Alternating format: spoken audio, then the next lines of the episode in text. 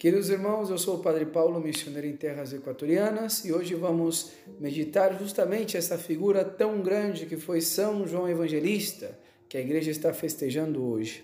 E celebrar o apóstolo São João na oitava de Natal tem para nós, é, cristãos, um significado importantíssimo. Significa celebrar justamente aqueles que transmitiram a verdade de nossa fé, que transmitiram a Cristo.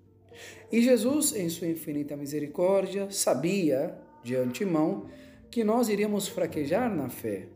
Sabia que com o tempo esqueceríamos a sua mensagem, seus milagres, seus ensinamentos.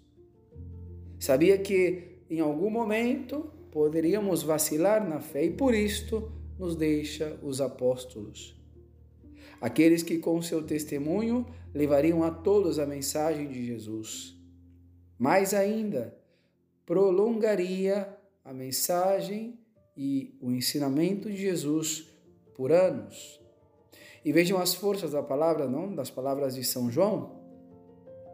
O que existia desde o princípio, o que temos visto e ouvido, o que tocamos com as nossas mãos, a palavra da vida, disto damos testemunho. Por esta verdade, eles deram as suas vidas, suportaram perseguições, provações, açoites, porque puderam tocar o Verbo de Deus, o Verbo encarnado, e com certeza souberam transmiti-lo. Especial São João, aquele que teve a graça de recostar a cabeça no peito de Jesus, aquele que teve a graça de testemunhar os seus milagres, aquele que o acompanhou na cruz e que testemunhou sua ressurreição no sepulcro.